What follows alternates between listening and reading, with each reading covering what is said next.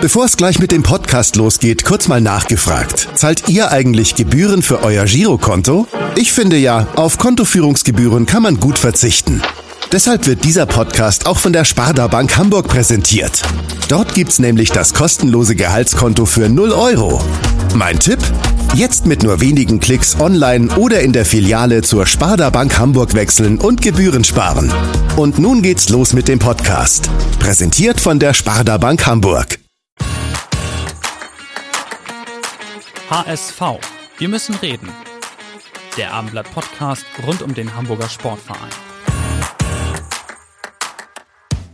Moin und herzlich willkommen zu unserer ersten Podcast-Ausgabe im Jahr 2023.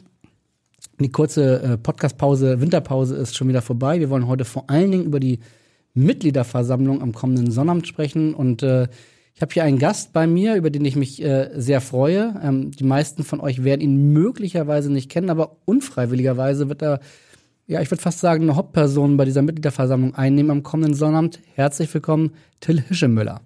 Ja, hallo, vielen Dank für die Einladung. Ich habe es eben schon kurz gesagt, äh, wahrscheinlich wird dich nicht jeder im HSV-Kosmos kennen, deswegen äh, magst du dich vielleicht einmal ganz kurz am Anfang äh, vorstellen? Gerne. Till Hischemöller ist mein Name, ähm, Rechtsanwalt aus Hamburg, HSV-Mitglied seit dem Jahr 2013, ähm, HSV-Fan seit Kindesbeinen an.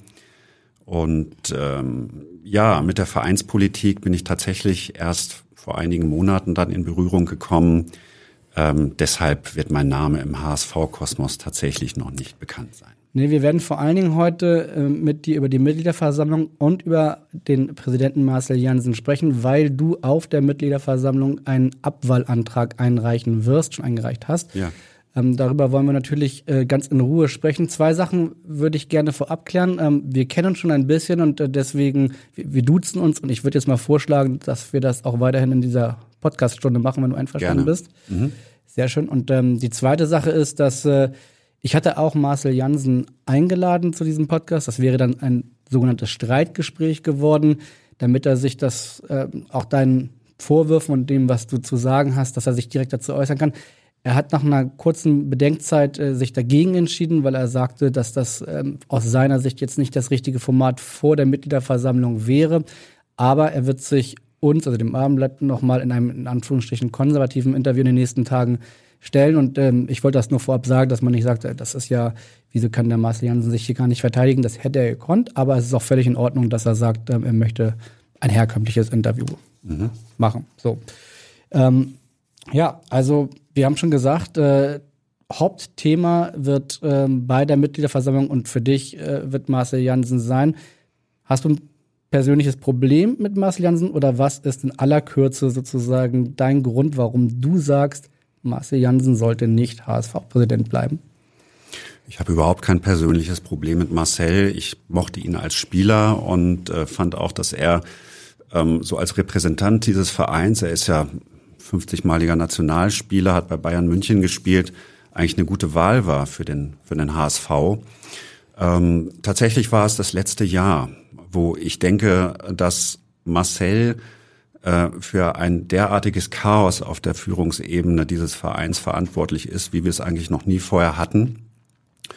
Ich auch keine Einsicht oder Selbstreflexion bei ihm wahrgenommen habe, ähm, in dem Sinne, dass man denken würde, na ja, wir haben hier eine gelebte Fehlerkultur und äh, er sieht es ein und, und macht es in Zukunft vielleicht besser. Ja, und letzten Endes äh, muss man sagen, dass er auch keine Unterstützung mehr hat im Verein. Also meines Wissens ähm, ähm, ist das Vertrauensverhältnis eigentlich zu sämtlichen Gremien empfindlich gestört. Und Marcel hat nicht mehr die Position, äh, Repräsentant dieses Vereins zu sein. Ähm, er ist das Machtzentrum des Vereins. Das wissen vielleicht äh, einige nicht unbedingt. Also einige denken vielleicht Präsident. Ja, das ist eher so eine Grüßonkel-Position. Aber nein, der Präsident äh, ist das Machtzentrum. Mit den Präsidiumskollegen besetzt Marcel den Aufsichtsrat. Und wer äh, zuletzt bei der Informat Und er ist Vorsitzender des Aufsichtsrats ja, nebenbei? Ja, er ist, er ist geborenes Aufsichtsratsmitglied. Ob er dann Vorsitzender ist, das entscheidet der Aufsichtsrat durch Wahl. Aber das kommt natürlich dazu. Das ist im Grunde auch logisch, denn der HSV e.V. ist Hauptgesellschafter. Mehrheitsgesellschafter, der kann schon entscheiden, in welche Richtung es geht. Das tut Marcel und äh, die Entscheidungen waren in der Vergangenheit nicht gut. Das letzte Jahr war furchtbar und wir haben so eine schwierige Phase vor uns. Also wir haben ja nicht nur den, den Kampf um den Aufstieg vor uns, wo es auch wieder Schwierigkeiten, Rückschläge, Krisen geben wird, wo man dringend Geschlossenheit braucht, sondern wir wollen eine Strukturreform hier ähm, durchziehen. Und das ist im Grunde undenkbar mit einem Präsidenten, der keinerlei Rückhalt mehr hat. Und deshalb ist es eigentlich nur konsequent, äh, wenn er zurücktreten würde. Das tut er nicht und deshalb äh, müssen wir ihn abwählen.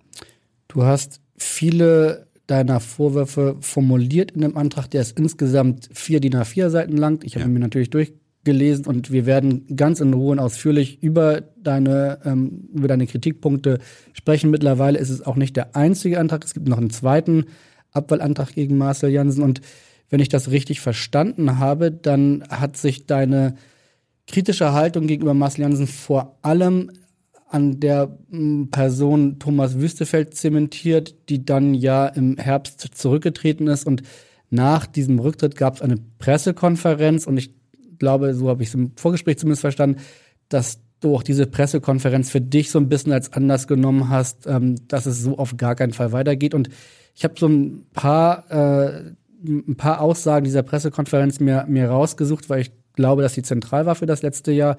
Und wir werden nicht mit Marcel Jansen heute sprechen, aber wir werden ihn öfters hören. Und ich fange mal direkt an, was er auf dieser Pressekonferenz direkt nach dem, nach dem Rücktritt von Thomas Wüstefeld zu Thomas Wüstefeld gesagt hat. Ich glaube, man muss ja auch immer trennen, die inhaltliche Arbeit im HSV und die Themen, die, die den HSV dann äh, betreffen, in, in, in der Arbeit, in der Arbeit, äh, die Thomas Pro Bono gemacht hat, wo er großen Einsatz gezeigt hat in den, in den Themen, die auf dem Schreibtisch lagen, ähm, seit seiner Entsendung vom Aufsichtsrat äh, ja, Anfang Januar. Ja, großen Einsatz, sagt, äh, sagt Marcel Jansen, habe Thomas Wüstefeld gezeigt. Ähm, du hast in deinem Antrag das Ganze als beispiellose Eskapaden bezeichnet. Ähm, vielleicht magst du das kurz äh, präzisieren im, im, im Hinblick auf Thomas Wüstefeld. Ja, also das ging los, dass ähm, in, in Medienberichten dann zu lesen war, ähm, dass ein Klima der Angst herrschen würde, nachdem Thomas Wüstefeld dort seine Strukturreform angestoßen hat. Darauf hat er ja relativ kühl gesagt, äh, ja, wo gehobelt wird, fallen auch Späne, das ist ja klar.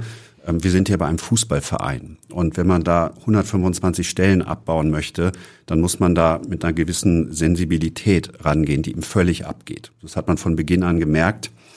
Ähm, dann hat er einen anderen Anteilseigner, nämlich Herrn Kühne, der arglistigen Täuschung bezeichnet. Öffentlich. Das ist ähm, ja, man kann das auch als Eingehungsbetrug bezeichnen. Es ist eine Straftat. Es muss man sich mal vorstellen, dass ein Anteilseigner, der gleichzeitig noch Finanzvorstand ist, einen anderen Anteilseigner der arglistigen Täuschung bezichtigt. Wo ist da der Aufsichtsrat? Wo ist der Aufsichtsratsvorsitzende, der einschreitet? Nichts zu hören von Marcel, er war in dieser Zeit völlig unsichtbar. Dann ging das weiter, dass äh, dieser Spiegelbericht rauskam mit Strafanzeigen. Zwischendurch hat er sich noch äh, eine öffentliche Absage, da eine demütigende Absage von der Bürgerschaft abgeholt, was diese Bürgschaftspläne äh, anging.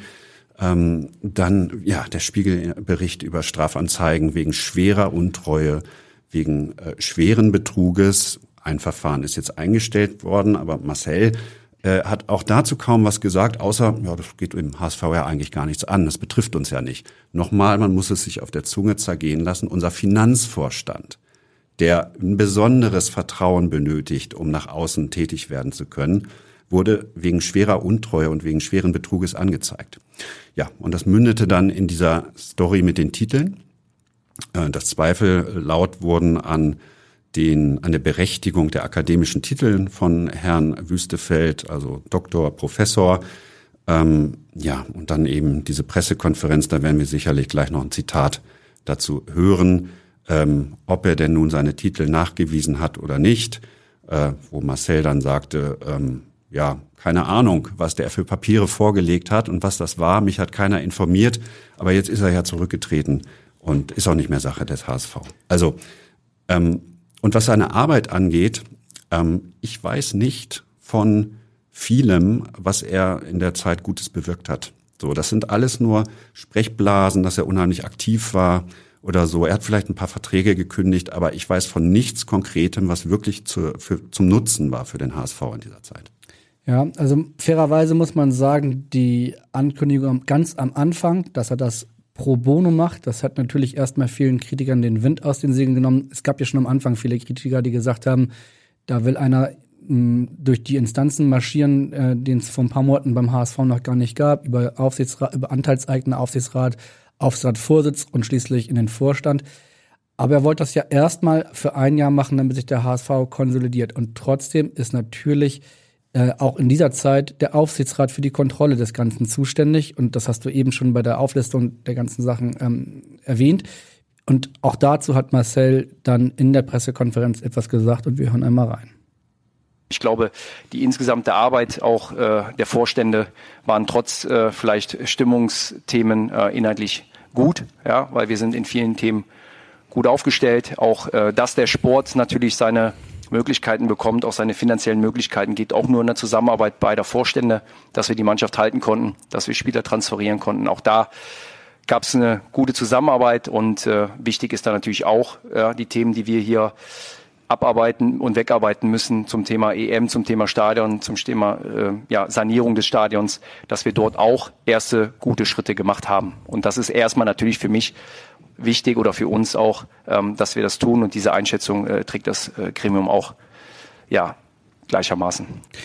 Diese Einschätzung trägt das Gremium gleichermaßen, ist die eine Sache und die andere ist eine sehr gute Zusammenarbeit. Wir hatten seit April, Mai sehr, sehr viele Berichte im Abendblatt darüber, dass es innerhalb des Vorstands überhaupt nicht stimmen würde zwischen Thomas Wüstefeld und Jonas Bold.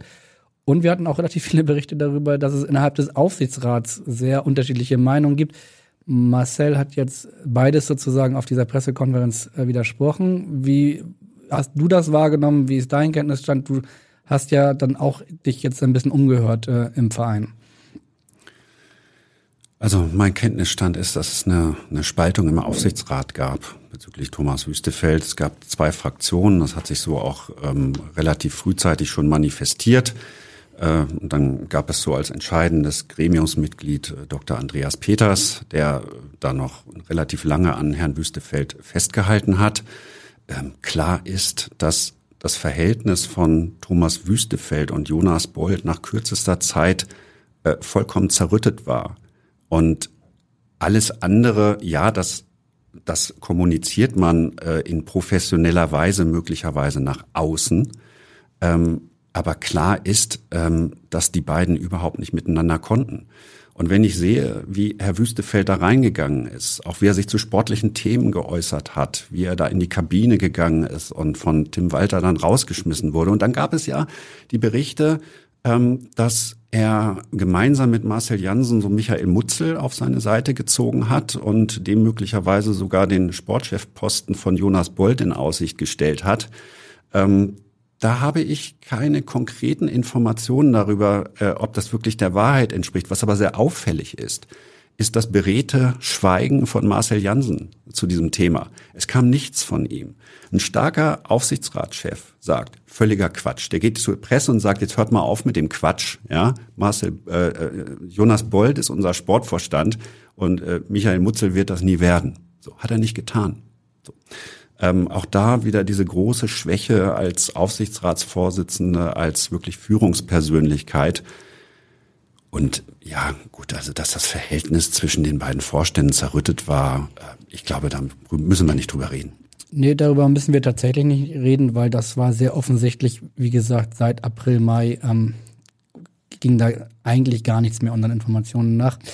Du hattest das schon einmal angesprochen bei deiner Auflistung der Vorwürfe, was Thomas Wüstefeld betrifft, dass vor allen Dingen diese ungeklärte Titelgeschichte, darüber ist er ja am Ende des Tages wahrscheinlich ähm, im Herbst dann äh, gestolpert, mhm. weil er bis heute diese Titel als Professor und Doktor nicht nachweisen wollte oder konnte, das wissen wir nicht ganz genau.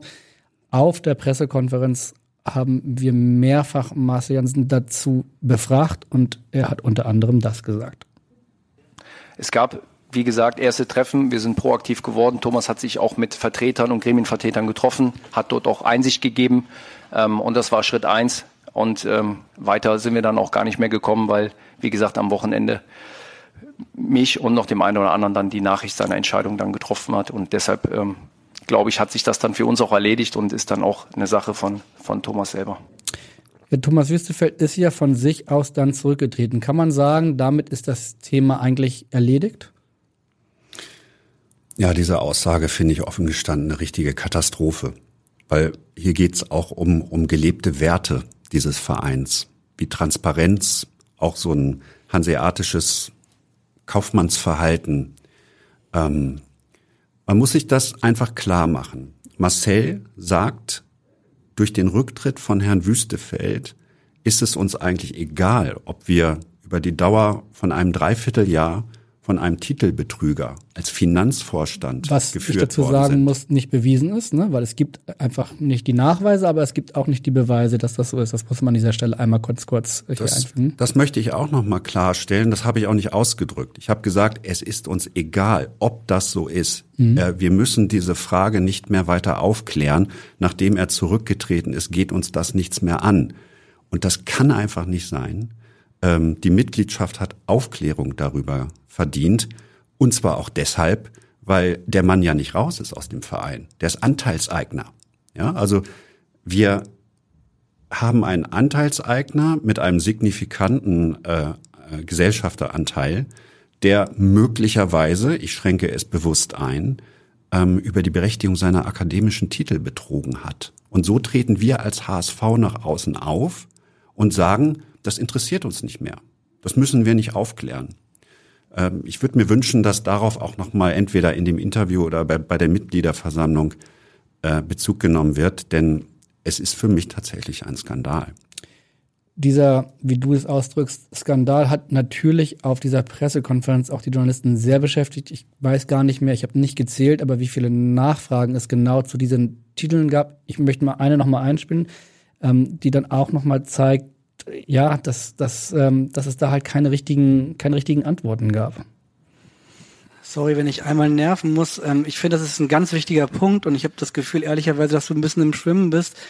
Äh, Diese Frage der Titel, ob er sie hat oder nicht.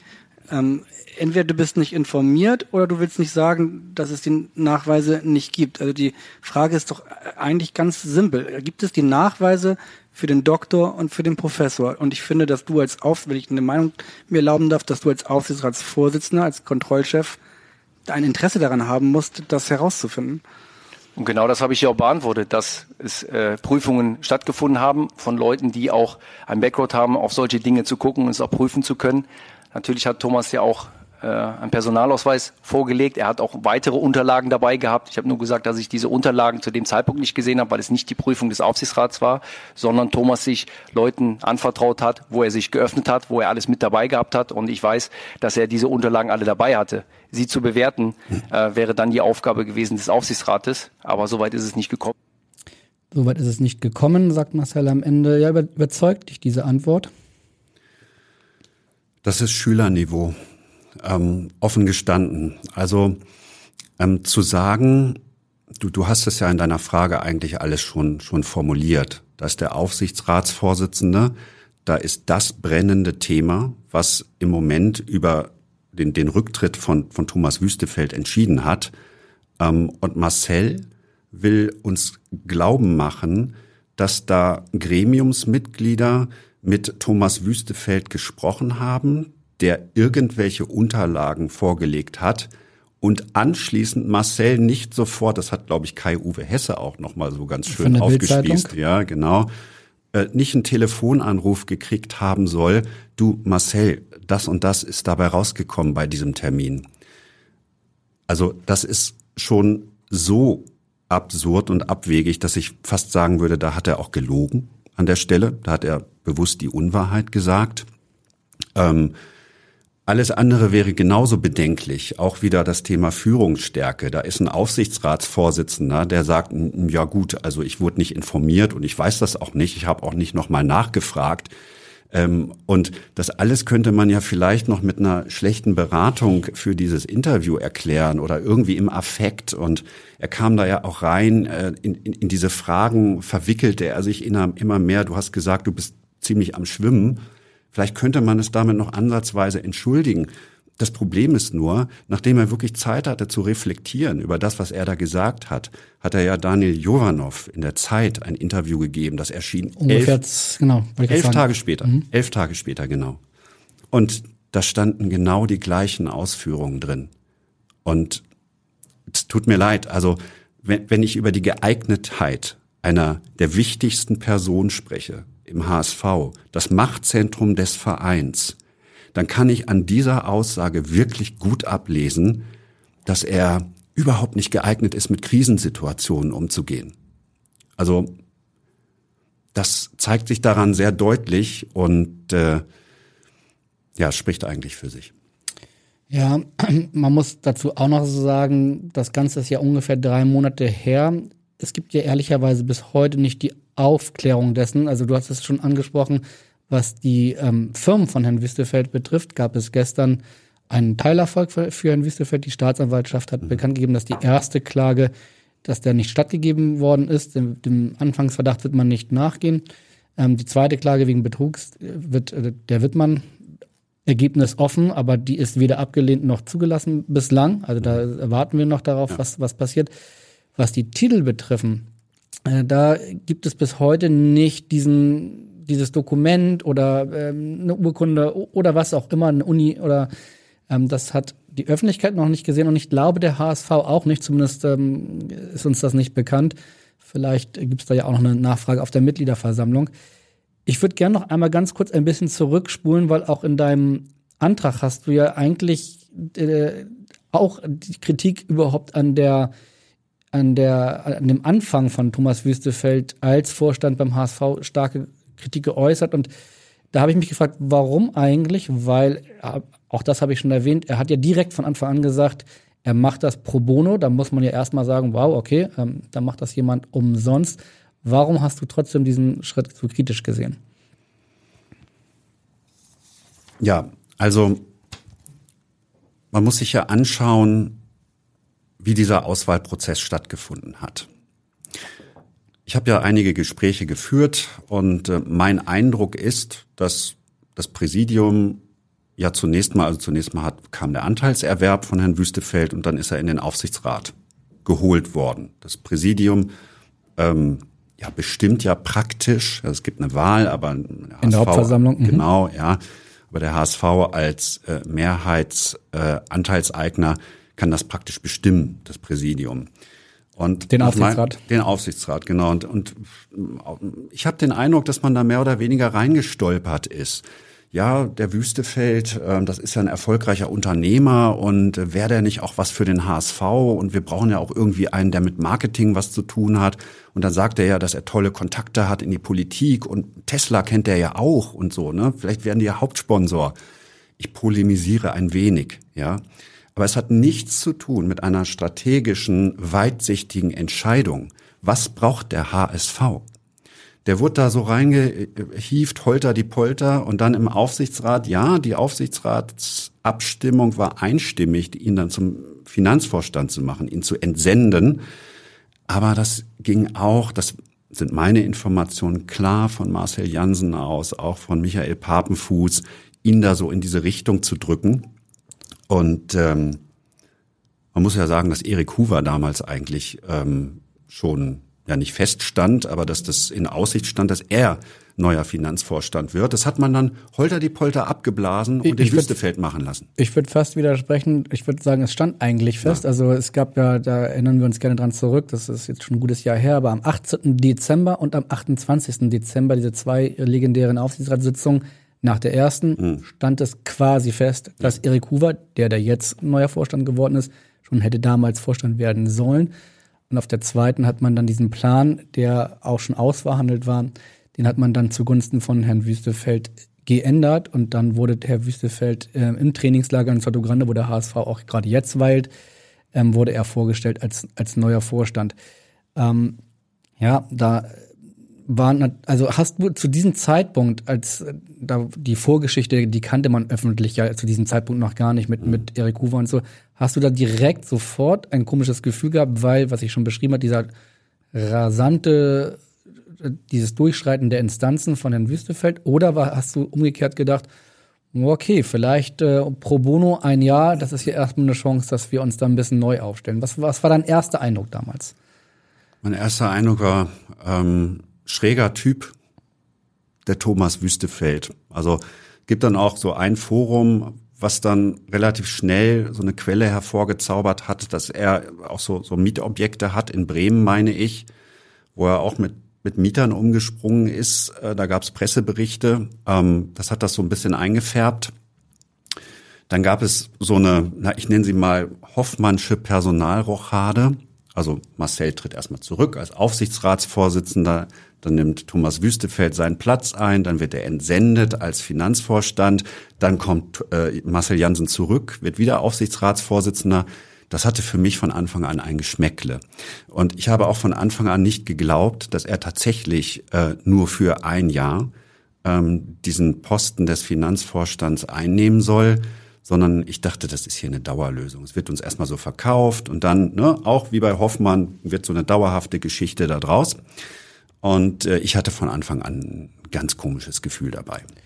Du hast, als wir über Marcel gesprochen haben, am Anfang gesagt, äh, was du auch vermisst, sei eine, eine Fehlerkultur, das, ein, ein richtiger Umgang mit Fehlern, wenn man einen Fehler gemacht hat, das zuzugeben, es besser zu machen. Muss man nicht Marcel vielleicht dann jetzt zugestehen, nach der Demission von Thomas Wüstefeld ging es ja nicht schnell, aber relativ schnell, sage ich mal, dass dann genau das, was ja eigentlich schon im letzten Dezember beschlossene Sache war, nämlich, dass Erik Hoover neuer Vorstand wird, äh, der Vertrag von Jonas Bold wurde verlängert. Also kann man Marcel zugestehen, dass er jetzt die richtigen Entscheidungen trifft? Also erstmal ist es ja so, dass Marcel äh, nach meinem Kenntnisstand nicht die treibende Kraft war hinter diesen äh, Vertragsverlängerungen, insbesondere bei Jonas Bold. Äh, was Erik Hoover angeht, ähm, ist es aus meiner Sicht eine gute Entscheidung. Alles, was ich weiß, ist äh, Erik ein wirklich fähiger, fähiger Mann an der Stelle. Nur ist es natürlich keine souveräne Entscheidung, die ich dann in dem Moment treffe, sondern es ist eher eine Verlegenheitsentscheidung, weil irgendwen muss ich dann ja endlich da hinsetzen. Das ist übrigens auch noch so ein Punkt, äh, über den man stolpern muss, wenn ich äh, als als Aufsichtsrat sage, dass wir Thomas Wüstefeld pro bono für ein Jahr zum Finanzvorstand machen in der AG, damit wir in, in, Ruhe Zeit haben, einen anderen Finanzvorstand zu suchen, Marcel dann aber in der Pressekonferenz ähm, sagt, äh, aus denen du Zitate jetzt, aus der du Zitate vorspielst, wir fangen im November an und gehen die ersten Schritte äh, auf der Suche nach einem neuen Finanzvorstand ist für mich eine grob fahrlässige Untätigkeit des Aufsichtsrats. Genau die Stelle kann ich noch einmal vorspielen, wenn gewünscht. Ich würde noch mal gerne ganz zum Anfang gehen. Ähm, ursprünglich im Januar, als das äh, verkündet worden ist, dass Thomas Wüstefeld das pro bono macht, war die Kommunikation, dass er das ein Jahr pro bono macht, damit der Aufsichtsrat in dieser Zeit die Zeit hat, in Ruhe einen neuen Vorstand zu finden.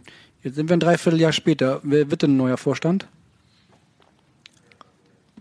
Ja, erstmal ist es so, dass, glaube ich, alle wussten auch, wie lange diese Entsendung läuft. Die wäre bis zum Januar gegangen. Ja, wir haben eine lange ja, Pause eines Turniers, die wir gut nutzen können, wo wir natürlich jetzt schon aktiv geworden sind mit unserem ersten Schritt den wir auch verkündet haben, dass wir ja den Mitarbeitern der Geschäftsstelle, auch Jonas, das zutrauen, das vorerst alles so zu übernehmen und zu führen. Und äh, wir werden sicherlich aufgrund von Themen, die wir sowieso haben, nämlich eine Hauptversammlung und auch die Ausrichtung des HSV mit einem klaren Fahrplan, den wir letztes Jahr im Sommer als Präsidium auch vorgestellt haben, ähm, den wir umsetzen werden. Und auch da werden wir Lösungen finden, wie wir uns in der Zukunft aufstellen. Aber das werden wir hier jetzt heute nicht im Einzelnen diskutieren, sondern dann die Pause eben nutzen, die lange Pause, um die ersten Weichen zu stellen, um nicht die schnellste Entscheidung zu treffen, sondern die beste für den HSV. Ja, wer es wohl, wer es gut mit Marcel meint, würde, könnte jetzt sagen, die Pause, die WM-Pause wurde genutzt, es wurden die Verträge verlängert. Wer es nicht so gut mit ihm meint, kann sagen, naja, Also sie hatten ein Jahr lang Zeit und dann ist es die Lösung geworden, die eigentlich es vor einem Jahr hätte schon ja. werden sollen können. This is your invitation to the intersection of versatility and design. Experience the empowering feeling of the Lexus SUVs and some of the best offers of the year on select models at the Invitation to Lexus sales event now through April 1st. Lease the 2024 RX 350 Premium all-wheel drive for 528 a month for 36 months with 49.99 due at signing. Experience amazing at your Lexus dealer. Call 1-800-USA Lexus for important lease offer and pricing details. Not all customers will qualify. Offer in the Lexus Eastern area and it's April 1st, 2024. Ja, wir hätten uns dieses unsägliche Theater ersparen können, schlicht und ergreifend. Und dass es nun Erik Hoover wird, ist aus meiner Sicht eine gute Lösung. Er hat ja wohl auch diese ähm, diese Geschichte mit dem Darlehen dort gut gut abgewickelt, gut verhandelt etc. Was die Stadionfinanzierung angeht. Ähm, aber natürlich wird es Erik Hoover. Wer, wer soll es denn sonst werden? Es ist doch kein anderer da. Und es muss ja jemand jetzt mal langsam da eingesetzt werden. Nochmal, es ist keine souveräne Entscheidung aus einer eigenen Stärke heraus, sondern es ist eine, Verlegenheitsentscheidung in dem Moment, äh, einfach weil wir jetzt mal jemanden präsentieren müssen. Es wird Erik Hoover nicht gerecht, weil er sicherlich ein guter Mann ist, aber das alles hätte ein Jahr vorher ohne dieses ganze Theater stattfinden können. Mhm. Wenn ich durch deine vier Seiten, äh, durch den vier Seiten langen Antrag so durchlese und gehe, dann, wie gesagt, das sind viele Vorwürfe. Ich würde gerne den anderen, den einen oder anderen nochmal äh, raus, mir rausgreifen. Du schreibst auch ähm, von diesem Interessenskonflikt zwischen äh, Marcel Jansen und Thomas Wüstefeld, über den wir auch schon vor einem Jahr, also im vergangenen März, äh, äh, geschrieben haben. Ganz kurz in Kürze erklärt vielleicht. Ähm, die Geschichte geht so, dass Marcel Jansen schon bevor Thomas Wüstefeld Anteilseigner war, ähm, eine geschäftliche Verbindung insofern mit ihm hatte, als dass er ähm, Thomas Wüstefeld geholfen hat, die Corona-Schnelltests äh, da den Vertrieb zu machen, in, bei anderen Kontakte hergestellt hat zu anderen Vereinen etc. Und Thomas Wüstefeld im Gegenzug ähm, dann bei dem Hygiene Circle, ein, ein, ein, ein Verein von, von, von Marcel Jansen, gespendet hat. Äh, wie viel gespendet hat, das wurde nie so ganz klar, auch auf mehrfache Nachfrage. Ähm, und danach kam diese Turbo-Karriere, über die wir gesprochen haben. Ähm, ist das aus deiner Sicht anrüchig oder hast du mittlerweile das Gefühl, naja, jeder kennt jeden vorher und nachher, ähm, das kann man schon irgendwie verargumentieren?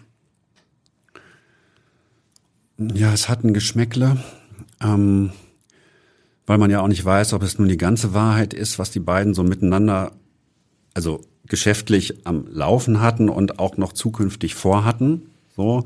Aus meiner Sicht ist es auch die Häufung dieser Vorwürfe, also Stichwort Besetzung des neuen Aufsichtsrats.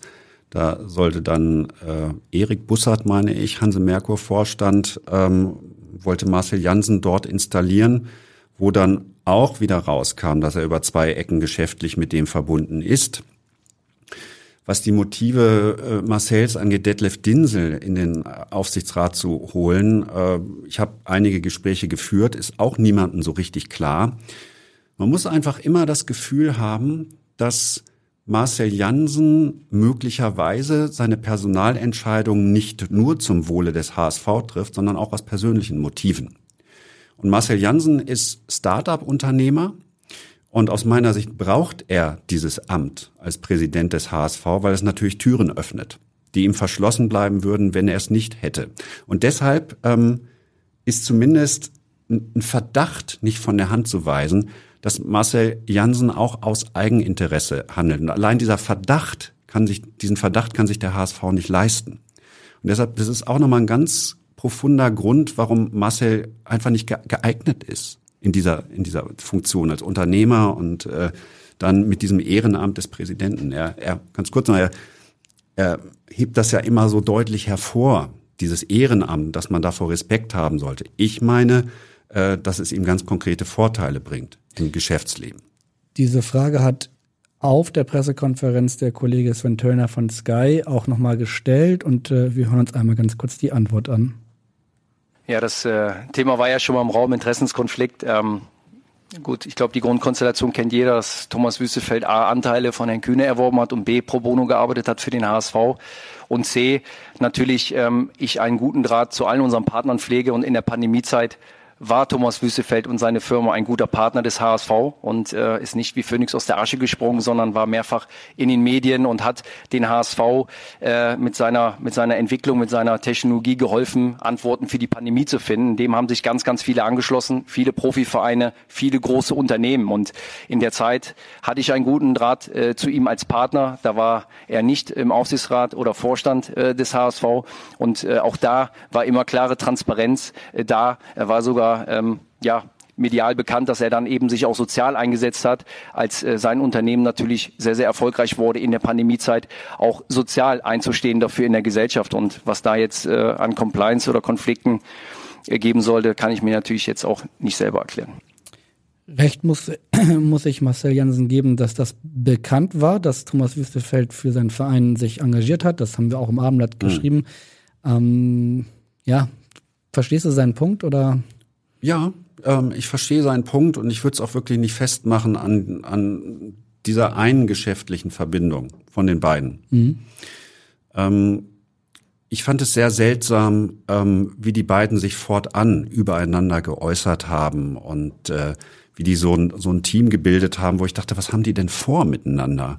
Ja, also ich weiß nicht, ich habe so in Erinnerung, dass Thomas Wüstefeld einmal auf die Frage, wen er denn äh, äh so für die besten HSV-Präsidenten halten würde, gesagt hat, Marcel Jansen, Marcel Jansen und nochmals Marcel Jansen. Ja, das war tatsächlich nicht der beste Präsident, sondern der beste Aufsichtsratsvorsitzende ja. und das war auch hier bei uns im Podcast äh, ungefähr vor einem Jahr. Genau, ja. das war die Antwort. Wo, wo ich direkt dachte, so spricht man doch nicht über jemanden, zu dem man irgendwie eigentlich ein distanziertes, der, der mein Kontrolleur ist in dem in dem Falle. Ja, da, da fehlte mir die Distanz und das zeigte sich ja auch an dieser Nibelungentreue, ähm, letztlich von, von Marcel zu Thomas Wüstefeld. Ich verstehe deinen Punkt, muss einschreiten oder muss eingrenzen, dass er damals, als er das genau, genau das sagte, damals war äh, Thomas Wüstefeld im Aufsichtsrat und sein Aufsichtsratsvorsitzender war Marcel Jansen. Mhm, ja. Und äh, also, da damals war er noch nicht der Kontrolleur vom Vorstand Wüstefeld. Mhm. Nichtsdestotrotz verstehe ich natürlich deinen Punkt, dass die Nähe da sehr, äh, sehr deutlich wird. Ich möchte es nochmal zusammenfassen. Ich würde es nicht an diesem einen Punkt festmachen, dass äh, Thomas Wüstefeld für Marcells ähm, Unternehmen ähm, dann auch gespendet hat. Aber die Häufung dieser Vorfälle, die finde ich bezeichnend. Und nochmals, das ist etwas, was einfach der HSV sich nicht leisten kann, diese Unsicherheit. Immer wieder geschäftliche Verwicklungen von Marcel Jansen mit Personalien, die er anstößt. Ja, also auf der Pressekonferenz, die wir jetzt hier mehrfach und ausgiebig zitieren, kam ja auch dann die Frage auf, ob man, ob Marcel nach dem Rücktritt von Herrn Wüstefeld auch persönliche Konsequenzen ziehen müsse oder wolle. Und seine Antwort war folgende.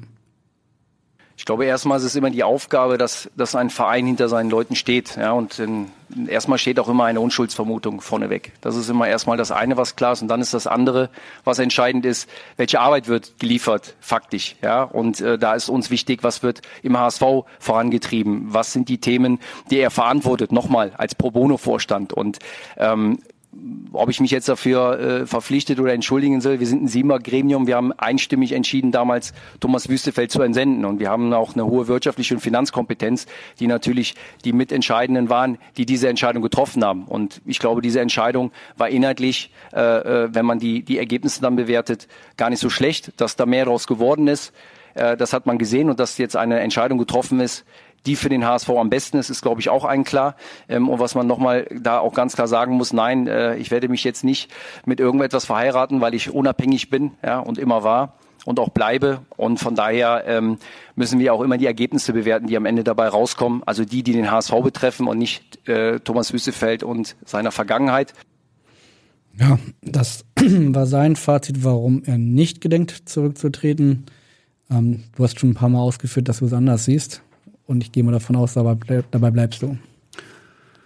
Ich werde mich jetzt nicht mit etwas verheiraten, weil ich unabhängig bin. Ähm, auch so ein seltsamer Satz, der da so ein bisschen aus dem Kontext gepurzelt ist. Ansonsten immer wieder, Marcel hat immer wieder die gleiche Verteidigungslinie. Ähm, es sind die bösen Medien, die einseitig berichten und äh, ähm, es ist auch immer wieder, äh, er war es ja nicht alleine. So, sondern der gesamte Aufsichtsrat hat ja diese Entscheidung getroffen. Er ist Präsident und Aufsichtsratsvorsitzender. Er muss Verantwortung übernehmen. Er muss dafür gerade stehen für das, was passiert ist. Und dass er dann nochmal an dieser Stelle sagt, war vielleicht auch gar nicht so die schlechteste Entscheidung, ist für mich bezeichnend, dass er einfach den Ernst nicht erkannt hat und auch seine Position verkennt. Ich meine, er muss zwingend zurücktreten. Ja. Die Frage, die dir bestimmt dann häufiger gestellt wird und mit Sicherheit auch am Sonnabend gestellt werden wird auf der Mitte der Versammlung, wenn er denn sozusagen deinem Antrag folgen würde ja. und zurücktreten würde, hast du auch eine Lösung im Kopf, wie es nach einem, nach einem Rücktritt von Marcel Janssen weitergehen könnte? Also zunächst mal ist es tatsächlich nicht meine Aufgabe, dafür Lösungen zu präsentieren im Sinne von äh, Ersatzkandidaten, ähm, sondern das ist Sache des Beirats, der Kandidaten vorzuschlagen hat. Ich bin mir sehr sicher, dass es gute Lösungen geben wird. Ich weiß auch, dass äh, im Hintergrund durchaus Vorbereitungen laufen, nur ist das nicht spruchreif, es steht mir nicht zu, ähm, darüber zu sprechen. Hm. Jetzt hast du uns neugierig gemacht. Ach ja, nee, ich, ich weiß auch nichts Konkretes. Ich kann, äh, ich kann nur sagen, schlimmer kann es nicht werden als jetzt. Mit dieser Konstellation ähm, in die Rückrunde zu gehen und eine Strukturreform anstoßen zu wollen, ist ein Unding. Es wird uns um die Ohren fliegen. Nochmals, Marcel hat auf allen Ebenen keinen Rückhalt mehr. Ich, ich muss das einfach nochmal aufzählen. Wir haben einen gespaltenen äh, Aufsichtsrat. Ähm, dieser neue Aufsichtsrat wird, wird von Beginn an gespalten sein, wenn Marcel und Michael Papenfuß da drin sitzen. Auf der anderen Seite ist da Herr Frömming äh, und Hans-Walter Peters, den Marcel ja aus dem Aufsichtsrat äh, raushaben wollte. Wir haben ein zerrüttetes Verhältnis äh, zum Vorstand. Wir haben mittlerweile ein zerstrittenes Präsidium auch. Ähm, es hat sich entzündet dann dieser Streit an der Frage nach der Besetzung dieses neuen Aufsichtsrats und Bernd Wehmeier wollte sogar oder hat sogar schon mit dem Gang an die Presse gedroht, nach meinen Informationen. Ähm, dann haben wir ähm, tatsächlich einen Streit mit dem Beirat, wo Marcel ja meinte, ähm, der Beirat hätte abgelehnt, Lena Schrumm in den neuen Aufsichtsrat äh, zu berufen. So, wo, wo das Ganze dann nochmal zum Ehrenrat ging. Wir haben auf allen Ebenen keinen Rückhalt mehr. Und mit einem solchen Präsidenten, dem Machtzentrum des Vereins, in diese schwierige Rückrunde zu gehen und eine Strukturreform durchziehen zu wollen, das funktioniert nicht. Und wir treffen jetzt hier die wegweisenden Entscheidungen. Dieser neue Aufsichtsrat wird für vier Jahre besetzt. Ja, also das ist wirklich etwas, das darf man einfach nicht mehr in die Hände von Marcel legen. Ich äh, mag ungern noch mal in der Wunde bohren, aber tatsächlich gibt es ja auch noch die, äh, die Anteilseigner, die auch einen öffentlichen oder einen, einen Brief geschrieben haben, in dem sie den Rücktritt fordern. viele, viele, viele Vorwürfe. Was mich interessieren würde, hast du diese Vorwürfe eigentlich, weil Marcel ist ja nun mal heute nicht hier, hast du sie ihm denn auch mal so persönlich im Gespräch dich darüber mit ihm ausgetauscht und ihm auch ins Gesicht gesagt? Weil das wäre ja in einem Verein, finde ich, schon irgendwie der erste Schritt. Das habe ich. Dafür bin ich auch sehr dankbar, dass er mir die Gelegenheit gegeben hat. also er hat sich wirklich zwei Stunden Zeit genommen. Über Inhalte möchte ich nicht sprechen. Da haben wir Vertraulichkeit vereinbart und daran halte ich mich selbstverständlich. Ähm, ja, ich habe ihn damit konfrontiert, kann sagen, dass ich keine Einsicht vernommen habe. Ähm, fand ihn auch nicht, dass er ein guter Zuhörer ist. So, also dass er sich wirklich aus, mit meinen Argumenten auseinandersetzen möchte. Ich dachte, er hatte so den Plan, naja, da kommt so ein No-Name, der hat jetzt so einen Antrag da in die Welt gesetzt, den äh, überquatsche ich jetzt einfach mal hier so. Der geht da raus und denkt, ach, Marcel ist ja doch ein guter und so. Und äh, so war irgendwie der Plan dahinter wir sind natürlich jetzt irgendwie ein bisschen gespannt. Vielleicht kannst du ein bisschen was über das Setting sagen. Also hast du ihn hat, hat Marcel dich angerufen, hat gesagt, komm, äh, ihr habt gehört, du hast einen Antrag gestellt, lass uns doch mal treffen und habt ihr euch zu zweit getroffen. Wie, wie war das ganze Setting dieses, dieses ähm, Gesprächs? Ähm, wir haben uns zu dritt getroffen. Also Kumar Chana war auch noch dabei. Der Geschäftsführer ja, des der HSV Geschäftsführer, genau, ja. Und Marcel hat ja in seinem Zeitinterview dann auch bemängelt, dass ich diesen Antrag dann, dass ich über die, die Öffentlichkeit gegangen wäre mit diesem Antrag ähm, und er würde aber dem Antragsteller, also mir, trotzdem ein persönliches Gespräch anbieten. Und nach meiner Erinnerung hat sich kurze Zeit später dann noch äh, Kuma gemeldet bei mir und äh, hat auch gefragt, warum ich das getan hätte, äh, über die Öffentlichkeit zu gehen. Ich habe es ihm erklärt. Und äh, dann haben wir relativ schnell vereinbart, dass wir ein persönliches Gespräch führen wollen. Hm. Dann habe ich zunächst mal eine Stillschweigensvereinbarung übersandt bekommen, acht Seiten. Also auch wirklich eine. Oha, muss ich jetzt mal dazu sagen. Bitte? Oha, sage ich gerade. Ja, also, dachte ich auch. Ja, ja, ja, genau. Also also, ähm, das spiegelt so ein bisschen die Paranoia wider, die dann auch ähm, dort äh, Einzug gehalten hat. Und äh, ja, das war schon eine, eine, also die hätte mich, das war praktisch ein Maulkorb, so kann ich es nennen. Ja? Hast du die unterschrieben? Nein, habe ich nicht unterschrieben, habe ich auch gesagt, kann ich nicht machen. Ich bin ja nun Jurist, ich kann die Folgen abschätzen dessen, was passieren kann, wenn ich die unterschrieben hätte. Und äh, dann hat man letztlich auch drauf verzichtet, fand ich gut zeigt aber auch, dass Marcel natürlich ein profundes Eigeninteresse hatte an diesem Gespräch, nämlich diesen äh, Abwahlantrag möglichst abzubügeln. Ja, ich versuche trotzdem mal Marcel jetzt ein bisschen zur Seite zu springen. Die Vorwürfe konzentrieren sich ja extrem auf ihn. Das sieht zumindest er so und hat er auch schon auf der Pressekonferenz genauso mhm. artikuliert. Und da hören wir noch mal ein letztes Mal rein, wie er das gesagt hat. Ja, so ist man verantwortlich, wenn man in der Pandemiezeit es trotzdem schafft, Schulden abzudauen, Kontinuität im Sport schafft und Nachhaltigkeit. Und so ist man als Gesamtgremium auch verantwortlich und nicht nur Marcel Jansen. Deshalb sind ja sieben Leute, die auch entschieden haben, ihn in die Opera oder in dem Fall sechs Leute, die entschieden haben, ihn in die Operative zu senden als Feuerwehrmann. Und ich glaube, dass er diese Aufgabe auch sehr angenommen hat und umgesetzt hat. Und das ist keine Entscheidung von mir alleine. Und ich habe nochmal gesagt, vielleicht um es nochmal klar zu sagen, ähm, das eine sind Vorwürfe und Gerüchte, die in dem Raum stehen und das andere ist, ist, wenn es eine andere Qualität von Vorwürfen gibt, wo wir gemeinschaftlich ad hoc agiert haben. Und äh, ich finde es immer interessant, das äh, kenne ich ja aus meiner Laufzeit, dass wenn etwas nicht läuft, dann ist es schnell der Marcel Jansen. Ich habe ja schon viele Rollen hier eingenommen, wie ich gelernt habe. Ähm, und äh, wenn es dann aber gut läuft, dann, dann, dann ist es halt gut. Dann ist es halt gut. ja, also ist, ist vielleicht Marcel Jansen irgendwie doch immer der Sündenbock ähm, als wie, wie er es halt selber beschrieben hat?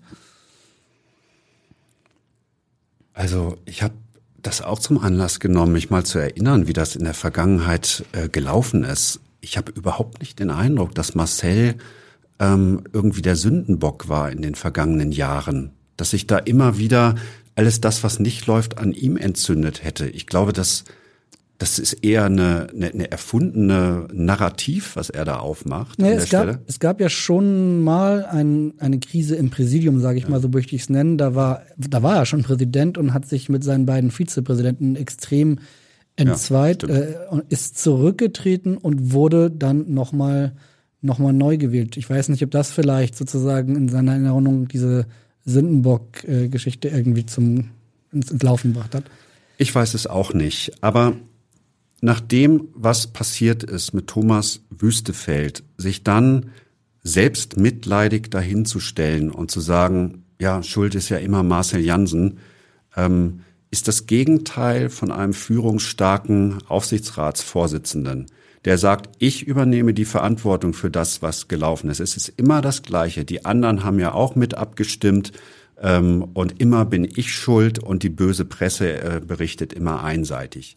Das ist immer wieder die Verteidigungslinie. Wir brauchen aber jemanden als Präsident und Aufsichtsratsvorsitzenden nochmal Machtzentrum des Vereins, der sich mit starkem Rücken dorthin stellt und sagt, ich übernehme die Verantwortung für das, was gelaufen ist. Und Marcel ist das ganze Gegenteil davon. Deine Liste der Vorwürfe, die du ja, über die wir auch gesprochen haben, ist, ist sehr lang. Trotzdem ist die Hürde auch sehr hoch für den Antrag. Du musst äh, eine Zustimmung von zwei Dritteln auf der Mitgliederversammlung bekommen. Was glaubst du denn, was passiert? Also wirst du diese zwei Drittel, glaubst du, dass du die erreichen wirst? Ich halte es nicht für ausgeschlossen. Also ich kann es ein bisschen schwer äh, abschätzen, nur es ist nicht so, dass ich in den Foren, in denen ich mich bewege, irgendwie ein klares Meinungsbild herauskristallisieren würde. Ich finde es erstaunlich ruhig auch. Also es wird gar nicht, gar nicht so viel darüber diskutiert, äh, wie eigentlich darüber diskutiert werden müsste. Also es wird eher über Fußball äh, diskutiert, über Noah Katterbach und äh, ob äh, der neue Spanier irgendwie geeignet ist. Und äh, über diese wirklich wichtigste Entscheidung für den Verein aus, meinen, aus, aus meiner Sicht äh, wird sehr wenig äh, in den Foren diskutiert. Nochmal, ähm, die Zukunft des HSV entscheidet sich nicht äh, an dem nächsten Heimspiel, Heimspiel gegen Braunschweig, äh, ähm, ob wir das gewinnen oder verlieren, ähm, und auch nicht an anderen Spielen, sondern an solchen Fragen, wie wir da in die Zukunft gehen und so eine Strukturreform durchziehen etc. Ich würde mir wirklich wünschen, dass sich die HSV-Fans, die HSV-Mitglieder nochmal auseinandersetzen mit dieser Thematik und vielleicht sich auch nochmal in Ruhe meine Begründung für diesen Abwahlantrag durchlesen und sich dann eine Meinung bilden, äh, bevor sie da zur Mitgliederversammlung gehen. Ich halte das für extrem wichtig. Ich weiß nicht, äh, wie das dann ausgeht.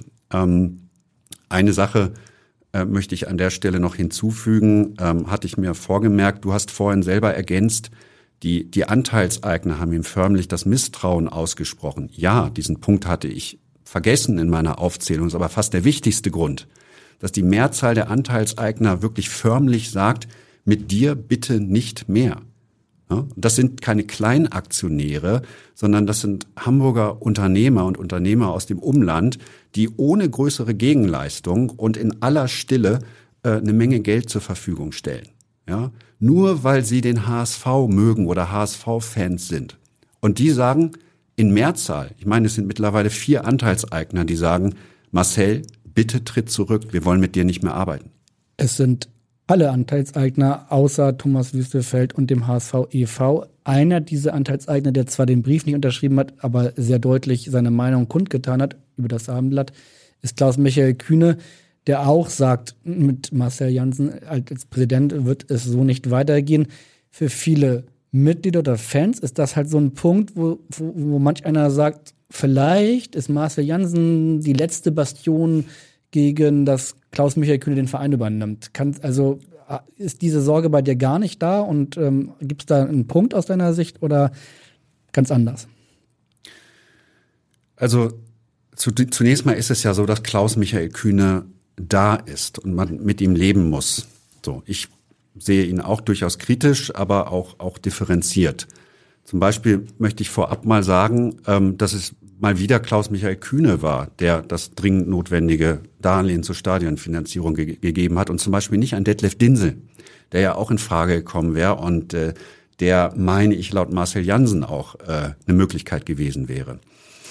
Ähm, ja, ähm, als letzte Bastion, ich erinnere mich auch noch an ein, ein Interview von, vom Ende September, wo Marcel sagte, ja, wir wären ja bescheuert, wenn wir Herrn Kühne nicht einbeziehen würden. Und dann das, kam hat so er, das hat er gegeben, nachdem ja. sich das Präsidium mit äh, Klaus-Michael Kühne getroffen hatte, genau. Richtig, genau. Und dann kam auf einmal die Kehrtwende, dass er eben Hans-Walter Peters äh, aus dem Aufsichtsrat buxieren wollte und äh, damit den, den Willen der Mitgliedschaft durchsetzen wollte, äh, sich gegen Investoren und nicht abhängig zu machen von Investoren. Nochmal, Herr Kühne ist Realität und Herr Kühne ist im Gegensatz zu Herrn Dinsel, der tatsächlich ein waschechter Investor ist. Er hat sich bei Augsburg eingekauft 2012 und 2019 seine Anteile gewinnbringend verkauft. Herr Kühne ist erstmal Logistikunternehmer und dass er glühender HSV-Fan ist, wird ihm jeder abnehmen, denke ich. Ich glaube auch, dass er ein schwieriger Charakter ist und äh, ich finde es traurig, dass man es über so viele Jahre nicht geschafft hat, wirklich eine vernünftige Kommunikation mit Herrn Kühne hinzukriegen. Ich glaube nicht, dass das unmöglich ist. Ähm, ich denke auch, dass, dass Markus Frömming, der ähm, Vertreter von Herrn Kühne im Aufsichtsrat, wirklich ein sehr reflektierter, ähm, aufgeweckter, äh, intelligenter ähm, Vertreter der, der Kühne Holding ist dort. Ich glaube, da ginge mehr, wenn man es richtig tun würde. Ähm, dass Marcel nun die letzte Bastion sein soll, ähm, geht schon deshalb nicht, weil er keinerlei Rückhalt mehr hat. Also ne, in allen Gremien, das habe ich ja gesagt. Und für mich hat der Move auch so ein bisschen ähm, das Geschmäckle des Machterhalts, dass er nun in diese Richtung geht und sich möglicherweise auch äh, bei den Fans anbietet als derjenige, der uns nun vor den Investoren schützt. Aber nochmal im Sommer Detlef Dinsel in den Aufsichtsrat geholt hat, den einzigen richtig waschechten Investor. Wobei noch ist Detlef Dinsel kein Investor beim HSV, weil eigentlich war ja der Plan, dass er ähnlich wie Herr Hüstefeld äh, Anteile von Herrn Kühne übernimmt. Auch da hat das nicht geklappt. Und im Moment ist Detlef Dinsel kein Investor, ja. sondern in Anführungsstrichen nur ein Aufsichtsrat. Aber uh, I got your point. Okay. So ganz, ganz kurz. Er ist nicht Investor beim HSV, aber er verdient sein Geld mit dem Kauf und Verkauf von, von Unternehmensanteilen. Absolut, ja. ja. Ähm, es könnte jetzt ja zu einer tricky Situation durch deinen Antrag kommen, nämlich wir haben eben über diese hohe Hürde zwei Drittel gesprochen. Ähm, was passiert denn, wenn diese hohe Hürde nicht gerissen wird, aber trotzdem über die Hälfte, sagen wir mal, keine Ahnung, 56 Prozent oder so, äh, werden deinen Antrag annehmen und sagen, Marcel Janssen kann nicht länger Präsident werden. Dann gibt es so eine wirklich merkwürdige Situation, weil dann ist ja deutlich, dass die Mehrheit der HSV-Fans oder Mitglieder ähm, ja nicht länger Marcel Janssen als Präsident haben möchte, aber er müsste nicht zurücktreten. Was, was passiert dann? Also zunächst mal hoffe ich, dass Marcel ein solches Ergebnis von über 50 Prozent, aber weniger als die zwei Drittel, spätestens das dann zum Anlass nehmen würde, zu sagen, okay, ich sehe es ein, ähm, ich trete zurück. Wenn auch das nicht passiert, ähm, ist fraglich, was passiert. Es gibt diese Klausel in der Satzung, die eine Zweidrittelmehrheit bei der Abwahl, bei der Absetzung vorschreibt. Ähm, ich habe es juristisch prüfen lassen, ähm, auch von jemandem aus einer internationalen Großkanzlei, tatsächlich ähm, renommierter Sportrechtler und Vereinsrechtler. Ähm, darüber sind ganze Ab also es ist ein großer Aufsatz über genau diese Konstellation geschrieben worden, ob diese Klausel wirksam ist oder nicht, die zwei Drittel, ob man mhm. derart die Absetzung des Präsidenten äh, einschränken darf oder nicht. Da gibt's geteilte Meinungen, da könnte man auch vor Gericht trefflich drüber äh, diskutieren. Ähm, ob diese Klausel wirksam ist oder nicht, äh, ist fraglich. Ich habe es auch an den HSV gegeben, habe eine, einen Dreizeiler als Antwort gegeben, der mir eigentlich deutlich gemacht hat, dass man sich auch an dieser Stelle äh, kaum auseinandergesetzt hat, so mit, mit der Problematik, die dahinter steckt. Weil da können Juristen wirklich trefflich drüber diskutieren. Weiß nicht, ob sich jemand findet, der äh, dann auch diesen Beschluss, der dann ja offiziell als abgelehnt gelten würde, wenn wir ein Ergebnis hätten, irgendwo zwischen 50 und äh, diesen 66,66 Prozent, der so einen Beschluss anfechten würde. Ähm, ich würde es wahrscheinlich nicht tun, aber ähm, es wäre durchaus eine Möglichkeit, dass wir dann weitere juristische äh, Verwicklungen dort haben und nicht zur Ruhe kommen. Wäre wahrscheinlich die schlimmste aller Möglichkeiten. Es gibt ja aber auch noch eine dritte Möglichkeit. Das wäre für dich nicht schön, aber was passiert oder wie gehst du damit um, wenn sich die Mehrzahl der HSV-Mitglieder am Sonnabend anders entscheidet, als du das möchtest? Das Sportlich. ist dann Demokratie? Absolut, ja, natürlich. Ähm, sportlich. Ähm, wir sind ein Verein und äh, mit einer Menge Mitglieder und die haben alle ähm, ihr Stimmrecht und wenn das so ausgeübt wird, dass wir mit Marcel weitermachen sollen, selbstverständlich akzeptiere ich das. Ähm, ich würde mir halt tatsächlich wünschen, dass sich die Mitglieder auseinandersetzen mit dieser Frage, ob das sinnvoll ist, mit Marcel weiterzumachen oder nicht. Und dann wirklich auch in möglichst großer Zahl zu der Mitgliederversammlung erscheinen und ihr Stimmrecht ausüben wer bin ich, dass ich ein solches Ergebnis nicht akzeptieren würde? Selbstverständlich. Dass sich die Mitglieder damit auseinandersetzen, dazu soll ja dieser Podcast auch ein bisschen helfen. Meine letzte Frage an dich ist, ähm, wie wird das am Sonnabend für dich sein? 11 Uhr ist, mit, äh, ist, ist, äh, ist Beginn der, der Versammlung. Ähm, gibst du dann Marcel die Hand? Äh, könnt ihr euch begegnen oder wie ist das? Wie geht ihr miteinander um?